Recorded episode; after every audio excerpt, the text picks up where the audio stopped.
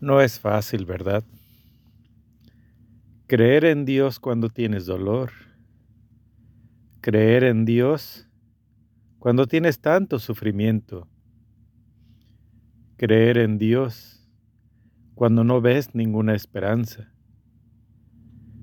Creer en Dios cuando te sientes solo, abatido, presionado y con tantos problemas. ¿Cómo es posible creer en Dios? Nadie ha visto a Dios más que el que viene de Dios, que es Jesús. María no vio al Dios. Ella creyó en el ángel.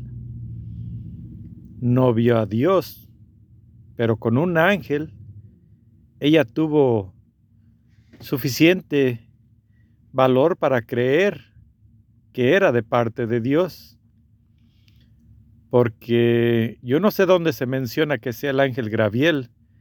Solamente se menciona un ángel. No sé si el ángel se presentó y le dijo yo soy Graviel, no estoy seguro. Pero se dice que es el ángel Graviel. Lo que sí en Tobías, el ángel sí le dijo que era Rafael. En Josué creo que hay un ángel que le dijo que era el, el jefe del ejército de Dios. Muchos ángeles se presentan y dan su nombre que vienen de Dios. Entonces, a Dios en sí nunca le vemos. Simplemente creemos en Dios por las maravillas de estas ángeles que nos presentan o se presentan ante algunos elegidos y les traen nuevas noticias de, Dios. También las apariciones de la Virgen que se presenta a muchas personas. Cristo mismo se ha presentado ante muchas personas después de la resurrección hasta el día de hoy. Este, pues duró con nosotros también en, la, en este mundo 33 años. Quienes lo conocieron y supieron que era Dios, pues fueron muy pocos porque los doce apóstoles que andaban con Jesús aún dudaban que Jesús fuera Dios, porque veían sus milagros veían las maravillas que hacía y aún así ellos dudaban de Dios.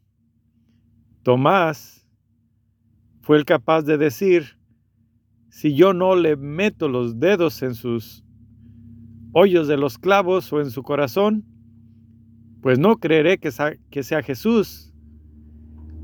Él necesitó una prueba máxima de Jesús para poder creer en Él a pesar de haber estado con él, de haber sido uno de los elegidos, dudó bastante.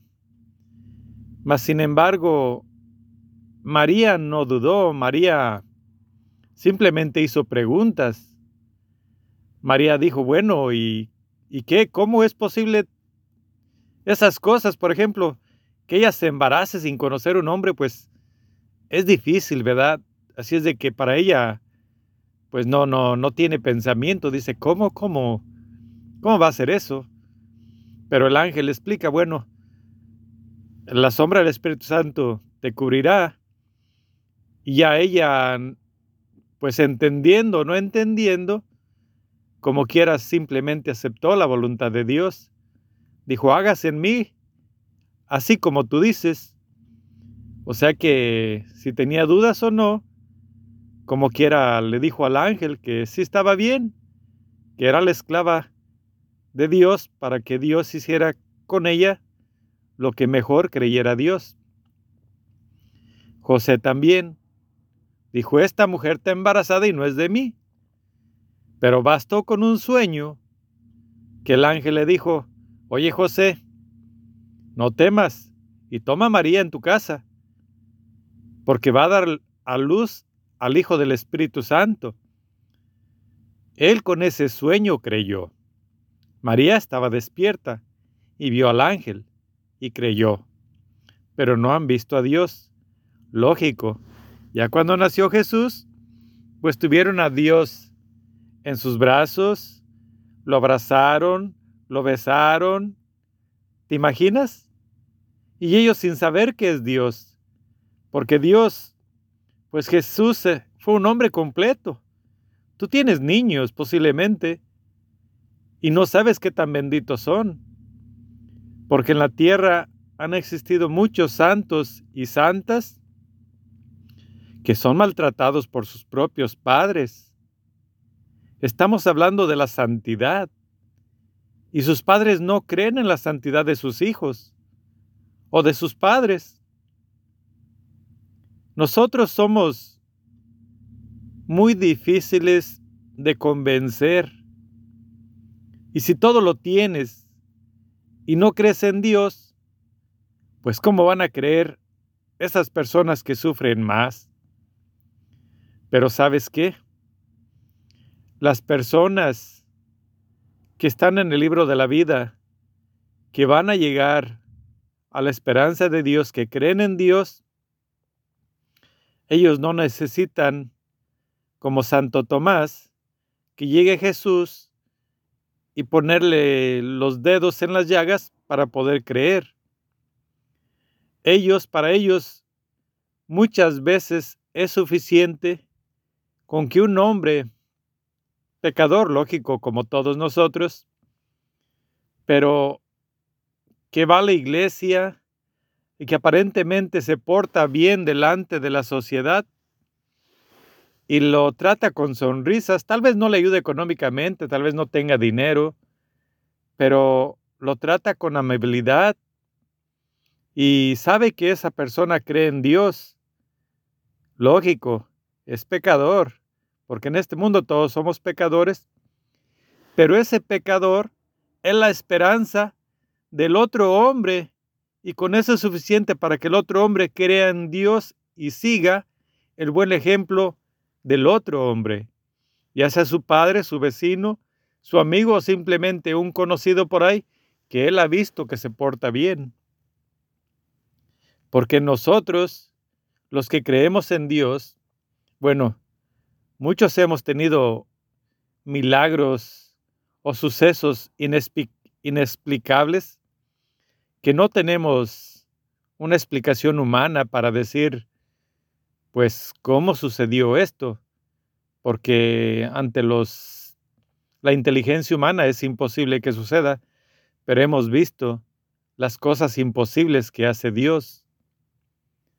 Y realmente los las maravillas de Dios están en todo lugar, desde el aire que respiras, desde la vida que tienes, el sol, la tierra, todo lo que tus sentidos pueden percibir, pues tú lo llamas naturaleza o lo que sea, pero son obras de Dios que no pueden existir sin Él. Entonces, pues si tú estás inscrito en el libro de la vida, tú vas a creer en Dios en la situación que tú estés. Si ya estás llamado a la perdición y nunca vas a poder estar en la gloria de Dios, pues aunque llegue Jesús y le pongas los dedos en sus llagas, pues no vas a creer porque tú ya estás condenado, porque tu corazón ya está duro, ya no sé si Dios nunca le dio permiso de, pues de ahora sí, de ablandar el corazón como le pasó al faraón, pero a los que ya están inscritos en el libro de la vida que van a ser salvos y van a llegar al cielo, a la gloria de Dios, a los hijos de Dios, pues ellos no necesitan señales. Ellos basta con que vean el amanecer glorioso, o la lluvia intensa, o el fuerte viento, o la suave brisa. Ellos, porque viven, creen en Dios, porque la vida es algo inexplicable. Lo que es entre la vida y la muerte, no hay diferencia. Hoy ves algo vivo, mañana ya no está. Entonces, hay que creer en Dios. No importa tu situación, no importa en dónde estés o cómo estés.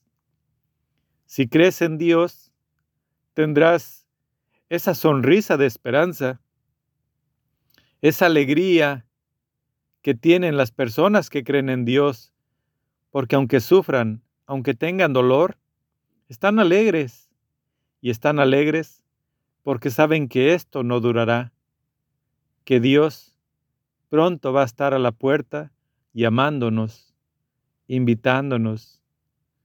Y si Él nos tiene ya en el libro de la vida, pues iremos con Él, que sea la voluntad de Él, que a todos nos lleve, que nadie se pierda, especialmente las personas que tú amas, para que todos reunidos en ese mundo celestial de eterna vida, de la felicidad que Dios promete, porque nadie más da vida eterna o promesas de vida eterna como los da Jesús.